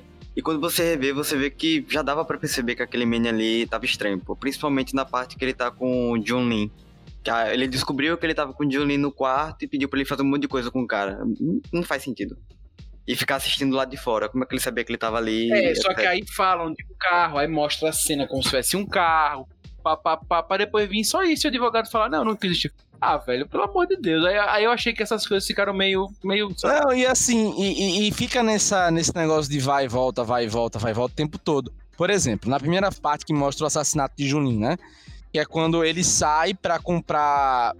Tipo, ele sai de madrugada pra comprar alguma coisa e volta, né? Depois que ele já matou o menino. Sim, sim. O que acontece? Ele vai na maior calma, pega um negócio, olha no É, espelho. não parece alguém que tá tá sendo. tranquilão. É, não parece ninguém que tá sendo tá ameaçado. sofrendo porra. terrorismo ameaçado. é. Exato, tá- o cara tá ameaçado, o cara não vai parar, vai ver, pentear o capiruca ali, fazer vinho e tal. Porra, meu, o cara tá tranquilaço. Foi jogar o lixo e tal, dar uma olhada. E você não precisa ser um super investigador pra perceber que tem algo estranho. Esse cara tá. tá... É a viagem completa, né, Mi? Eita, eita, inclusive, você ia falar sobre a chegada, né? Da. Que foi muito fácil. Ele escapou fácil da polícia, né? Ah, sim, que ficaram só assistindo, pô. O cara chegando no aeroporto, entrando no avião, indo pra outro país, sendo que poderia ter barrado ele ali no check-in, pô. Do aeroporto. Mas é que ele ainda não tava sendo alvo de investigação. No momento que ele foge, eu acho que ele não tá sendo perseguido ainda, tanto que ele passa de boa. E ele vai pra França, só que ele não tem jurisdição na França pra, pra, Mas quando ele chega preso. na França, a polícia já tava sabendo dele já. Já tava. Já tinha sido avisada pela polícia canadense já. É, aí a polícia podia ter chegado nele, né, e dizer, ó, suspeito aí do, do cara. Não, mas não sei, mas parece que não, mas eu acho que eles pegam um vídeo depois, né, dele É entrando. porque parece que tá em tempo real aquilo ali, né? Não mostra se foi depois É, que não tá, eu acho, que- eu acho que esse vídeo eles viram depois, tipo, que ele chegou e viu, enfim, é, é, ficou meio, meio confuso isso. Mas assim, é, poderia ter prendido, mas ele é preso na Alemanha, né, tanto que justamente os caras chamam a polícia, o cara é preso na Alemanha. Ele vai de boaça. Oxe, na maior. boaça, tipo, ele tá super tranquilo. Tipo, Ah, pra ele ali sabe é- que ele foi reconhecido, ele sabe que ele foi reconhecido. É, pra ele ali é o. Tá sendo o próximo ato do filme que ele tá construindo. né? Exatamente. Galera, pra gente já encerrar aqui, falando do Don't Fuck With Cats, quanto à estrutura da, da série, vocês acharam que é boa, vocês gostaram? Quanto série documental ou não? E queria aproveitar que vocês também já dessem a nota de vocês. Vocês chamaram a atenção para um ponto muito importante assim, durante o cast, que é essa questão do, da perspectiva. Talvez a perspectiva tenha ficado muito. Como é que eu posso dizer? A perspectiva da série é muito contra o cara. E aí eu não sei. Não sei, não sei. Mas também o cara, né, velho? O cara, o cara ele é conhecido. Não sei se vocês pesquisaram como o demônio do Canadá também, né? É, eu, eu Augusto, acho que como série, entretenimento, barra documental, mas o barra assim, complementando, eu acho que foi uma série muito boa, daria nota 4, fácil. Sim, sim. Quanto documental, quando você compara com até uma recente Netflix que foi a Ted Bundy, eu acho que ela seria nota 3, 2. Porque documental, acho que eu senti falta de mostrar mais lados e, enfim, apresentar mais tô com coisas. você, Augusto, tô com você. Mas é uma excelente série pra você, óbvio, é pesada, né? Pra você curtir, eu digo entre aspas, mas se você tiver estômago, é uma série que você curte, você gosta do tema, é uma série que você vai curtir e tal. Bem produzida pra caramba, série muito bem produzida, tem fotografias muito bonitas, takes sensacionais. Você realmente fica tenso, você entra ali, como eu disse, como o show é fantástico. Dá raiva. Ah, mas, mas você assiste se você tiver. Se você não for muito sensível. É, isso é verdade. Porque por mais que não mostrem as cenas, não é então é série isso que eu ia falar. Só a eu acho que descrição do eles que acontece acertaram. já é pesado. Eles acertaram muito em não mostrar as cenas. Eles mostram o necessário pra contextualizar. E isso pra mim foi mais um ponto acertado da, da série. Sim. Não, não apelou, né? Porque poderia ter apelado pra mostrar mesmo o negócio acontecendo, não foi o caso. Hater, sua nota. Cara, eu gostei muito. Eu acho que também os dois primeiros episódios foram melhores, o terceiro já ficou mais corrido. E me prendeu menos. Na segunda vez que eu assisti, eu já achei mais fraco pra ficar ali assistindo. Eu vou dar, acho que quatro também. Boa, Rob. Cara, é. Eu vou muito com. Com vocês nessa da nota. Eu já vou adiantar minha nota, vai ser que vai ser 4 também. Cara, aquela coisa, eu poderia dar um 3,5, tipo, mas acho que é, é muito caçar, novamente, caçar pelo em ovo, que foi que a gente fez o cast inteiro, né? Então. mas é. Mas eu acho que, cara, eu vou falar, tipo assim, quando eu assisti eu gostei muito, então eu vou deixar muita impressão de sair da experiência. Porque eu comecei assistindo, sei lá, nove da noite, dizendo, não, vou assistir um episódio por dia, em três dias eu acabo, né? Rapidão. Porra, comecei nove e terminei meia-noite, velho. Não, não consegui, não aí, consegui parar. Então isso, isso acho que conta muito como uma experiência, né? Tipo, eu acho que é uma série massa pra você assistir, sei lá, num sábado à noite, num domingo, você mata numa sentada. E como tem os episódios divididos, você dá, dá uma pausa, bebe uma água, como o negócio volta pra série e tal, continua. E assim, eu acho que o ritmo engaja muito. Como o Lucas falou, sem tirar nem pôr, o terceiro episódio meio que é muito confuso. Como estrutura de documentário, Augusto falou um negócio, né? Tipo, mostrar mais o contraditório. Eu acho que o problema não é nem você mostrar o contraditório, né? Como eu falei, o, o documentário ele mostra uma interpretação de um fato a partir de documentos, né? A partir ou a partir de entrevistas ou a partir de relatos. O que para mim o problema do Don't Fuck With Cats é que ele é meio esquizofrênico. Ele começa de um lado, vai para outro, depois termina sem nenhuma conclusão. Então, tipo, se ele tivesse decidido uma narrativa e construísse a partir dessa narrativa e fechasse essa narrativa, beleza, tranquilo, show, massa. Tinha, tinha material para isso. Como eles não souberam exatamente como finalizar, tipo, ele- eles acabaram perdidos na, na, na, na própria contradição do caso, ou para tentar criar uma contradição no caso, eu acho que isso enfraqueceu a narrativa, principalmente na, na pergunta final, que é tipo, será que a gente que, que deu atenção e perseguiu esse cara, não fomos, Fomos nós que cria- não, foi, é, não fomos nós os cúmplices desse assassinato, não fomos nós que criamos esse psicopata. Se ele não tivesse feito nada disso, será que o Jun Lee estaria ah, vivo ou não? Cara, enfim, é uma acho reflexão muito importante mesmo, velho. é muito importante, só que, porra, até aqueles últimos 10 minutos não era exatamente essa a conclusão. É, parecia que eles fizeram é- certo, pô. Parecia que eles Exatamente. estavam fazendo certo. E depois. Então, essa é a conclusão final que não faz sentido com o que foi construído antes. Né? Porque eles tentam, tipo, se essa era a conclusão final, mostrasse mais as consequências das coisas que poderiam ter acontecido com essa galera, além da morte do cara no primeiro episódio, que você esquece e só traz agora nos 10 minutos finais, entendeu? Totalmente. total. Tipo, velho, vai trabalhando isso, porque você começa a fazer um estelionato narrativo, que é apontar, como a gente já falou aqui, do advogado Michael Douglas, que fala que o cara poderia estar realmente ser, sendo coagido a fazer essas coisas e no episódio seguinte ele diz, não, na verdade é porra nenhuma. Porra, é estelionato, pô, com expectativa que você cria, tal e tal e tal. Então, assim, e outra, você nem faz uma coisa que poderia ser uma sacanagem, mas que seria muito interessante, que é cortar esse trecho do cara falando esse meme não existiu. Poderia ter feito isso para forçar uma narrativa, você reforçava ainda assim a narrativa do tipo, porra, talvez a gente tenha aprendido uma pessoa que não seja totalmente culpada. Talvez. Você reforçava É, ainda e- aquela e eu acho que narrativa e perdeu isso, Rob. Eu acho que se tivesse terminado com essa dúvida, ia ser incrível. Com a dúvida do Manny. Eu acho que se tivesse terminado ali, ia ficar incrível. Exato. Então, assim, eu falo isso, claro. poder- o cara, o advogado poderia ficar puto e processar depois, porque, puta, não, eu falei que o cara não existe. E os caras cortaram. Eu tô falando como estrutura narrativa, tá, gente? Eu não tô falando a questão da realidade. Eu tô falando como é, construção narrativa pra que ficasse coeso. Né? Atualizando a obra como obra, não como. é, Até porque tem muitas realidades que pra ficção não são boas porque a estrutura Exato. narrativa feita pra entretenimento é diferente da realidade. A realidade muitas vezes é desinteressante. Não, e outra coisa, tem uma coisa, é, a vantagem da a, a diferença da ficção pra realidade é que a ficção tem que fazer sentido. Sim. É, É, um, um ponto que eu acho até, pegando tudo isso aí que o Rob falou, que o, o Luca, né, o caso do Luca, ele é tão assim, é enigmático, né, porque ele criou um bocado de coisa, muita coisa fake ali e tal, ele mandava os vídeos, que se terminasse com o Manny, eu acho que seria uma dúvida muito legal, entre aspas, porque, cara, é, o Luca é muito fake, velho, então a gente não sabe até que ponto o Manny realmente é verdade ou não, e com esse caso dele, dá mais margem a isso. Entendeu? Enfim, eu acho que poderia ter sido um- uma coisa mais explorada. Mas é isso. Eu vou, eu vou dar quatro. Eu vou pelo entretenimento. Eu não sou, eu não sou da área investigativa, eu não sou policial, então eu vou pelo entretenimento que é a minha praia. Quatro. Eu também dei 4 pelo entretenimento. Bem, galera, vamos agora para a parte mais legal desse podcast que muita gente gosta, que são as indicações.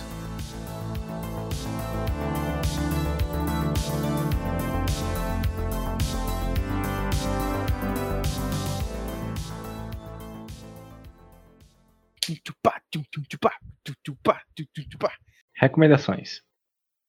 Muita gente ouviu falando que é a parte mais legal do podcast, gente, mas eu falo brincando, viu? A parte mais legal do podcast, com certeza, é quando ele acaba. Brincadeira. Não, é o meio do podcast, né? É, é a melhor parte. Porque realmente a gente gosta muito das indicações. E pra começar a semana, quem vai começar sou eu, certo? Quem vai começar sou eu essa semana. Eu tenho um costumado dar é, indicações muito próximas do tema. E eu vou indicar um podcast que me indicaram. E que vira e mexe eu escuto ele. É um podcast que eu acho bem legal, que é o Modus Operandi. E eu quero dar um episódio especificamente. Eu já ouvi alguns episódios desse podcast, mas teve um que eu gostei muito, principalmente porque eu não conhecia o caso. Né? Primeiro porque Lucas Hater, ele podia ser Lucas Spoiler, né? 90% das coisas que ele vai vendo, ele já vai contando spoiler para as pessoas. Então, muitos eu acabo sabendo. Mas esse caso específico, ele pediu para eu ouvir e não me contou muito sobre o caso. E eu adorei que é o do BTK que eu comentei aqui, né? O episódio 7 do Modus Operandi. Bem bizarro esse caso, assim, bem, bem doidão e, enfim, um cara louco e que demorou anos aí para ser preso. Eu acho que, inclusive, é o que mais demorou a ser preso da história, né? Não tenho certeza, é, mas acredito que demorou é muito tempo, mais de 30 anos. mais de 30 anos. Bem louco. E o podcast tá muito bom. O podcast das meninas tá incrível. Né? Realmente um podcast fantástico. Então, super recomendo é, esse episódio do Modus Operandi, episódio 07 do BTK. O serial killer que se escondeu por 30 anos. Essa é Só minha- mais um ponto. Recentemente elas levaram agora aquele o Ivan Mizanzuki, né, que faz o caso Evandro no Projeto Humanos. É, ele- elas primeiro fizeram um episódio contando a, a história do caso Evandro e depois entrevistaram Ivan, que tipo virou um especialista do caso. Tá? Vai lançar série pra Globoplay, vai lançar livro e tem esse cast sobre o caso Evandro, que é muito massa. A entrevista foi bem legal. Inclusive Então- tá em vídeo também a entrevista no YouTube. É, essa parte eu confesso que eu não sabia. Muito legal o modus operandi, vale a pena ouvir. Aproveita que você tá empolgado aí, querido Rudá. Qual é a sua indicação dessa semana? Então, eu vou fazer uma indicação dupla porque tem uma delas. é, na verdade, eu ia fazer três indicações. Um Augusto roubou. A outra é porque, gente, eu tô aproveitando a oportunidade de falar de crimes pra dar várias, porque aqui no Puxadinho Cast a gente não fala tanto. A segunda, que na verdade eu acho que eu já dei essa indicação, mas eu confesso que eu não lembro, que é uma série sobre crimes brasileiros chamada Investigação Criminal, que eu me comprometo aqui a escrever uma opinião sincera sobre essa série. Aí, é, promessa podcast é sagrada, viu? É, então eu sei. São vários episódios sobre diversos crimes aí. Tem muitos crimes e muitas temporadas. Eu não sei o número de episódio, não sei o número de temporada, porque de verdade é coisa de nove, oito temporadas. E aí tem caso de Suzanne von Richthofen, caso de Isabela Nardoni, caso de. Ah, meu Deus, como é o nome dela? Tem o caso da mulher do, do dono da Yoki. Matsunaga, não é não? É Elise Matsunaga, isso, Robert Ellis, perfeito. Velho, são diversos casos, assim, é uma série que, quanto à edição, ela peca em, em diversas coisas técnicas, assim, que hoje em dia a gente tem esse padrão hollywoodiano da série, né, a gente é muito exigente e tal, mas é uma série muito focada na parte documental, eles levam peritos, levam os investigadores de polícia, às vezes levam a, a, a parte da família para contar os relatos. É muito, véio, é sério, é viciante. Tem episódio que, assim, sinceramente, eu perdi a conta de quantas vezes eu assisti. Tem uns que eu assisti mais de três ou quatro vezes um episódio, assim, porque é muito bom, velho. Muito bom. E, é, eu acho que eu vou ficar com essa indicação só. Não vou dar, não vou dar duas indicações no cast só, não. Essa é minha indicação. Investigação criminal, se eu não me engano, é daquelas, daquele canal AXN, AXN, na tradução, né? Eu acho que é, eu acho que é desse canal. Vale muito a pena. Querido Rob Teles, a sua indicação essa semana. Cara, minha indicação, velho, vai ser. Eu não sei se eu já dei, mas se eu repetir a audiência rotativa. Então, muito obrigado, gente que estiver ouvindo agora. Vai ser baseado nesse podcast, né? Para o pessoal que fez o Don't Fuck With Cats aprender a fazer uma série documental sobre crimes, que é sobre o caso brasileiro, que é o Bandidos na TV, é, que é o Killer Ratings. Tem texto mesmo puxadinho, viu? Esse, esse é, é uma série maravilhosa. É sobre o caso do apresentador e depois deputado estadual é, Wallace de Oliveira, lá, em, lá no Amazonas, lá em Manaus. E, cara, é uma série que justamente é como se ele, como apresentador de TV, né? Esse programa tipo, ba, tipo Bareta é ótimo pra quem é sergipano. Mas, tipo, Ele é o da Atena de Manaus. É, pronto, tipo da Atena, tipo Balanço Geral, é o do Siqueira Júnior lá e tal. Então, mais ou menos, como se ele pegasse essa vibe aí do, desses programas policialescos, como se ele fizesse, como se ele encomendasse as mortes para fazer no programa. E, enfim, ganhar depois poder político nisso e tal. Mas será que é isso mesmo? Será que a investigação é bem feita? Será que tudo isso. Então, assim, você tem cada finalzinho de episódio, principalmente os três primeiros dessa série. Cara, você começa achando uma coisa, no final você acha outra, e você acha não sei o quê. E você. Cara, é muito bom. É muito legal. Cara, vale muito a pena. Recomendo bastante.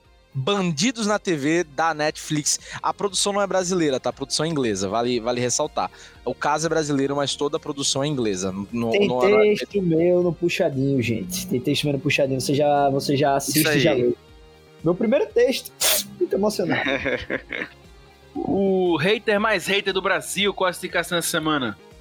Cara, seguindo essa vibe aí de True Crime, eu vou indicar a série American Crime Story, que no momento tem duas temporadas. A primeira temporada vai, vai adaptar o caso do O.J. Simpson, e a segunda temporada vai retratar o caso do assassinato de Gianni Versace. É muito bom, muito interessante.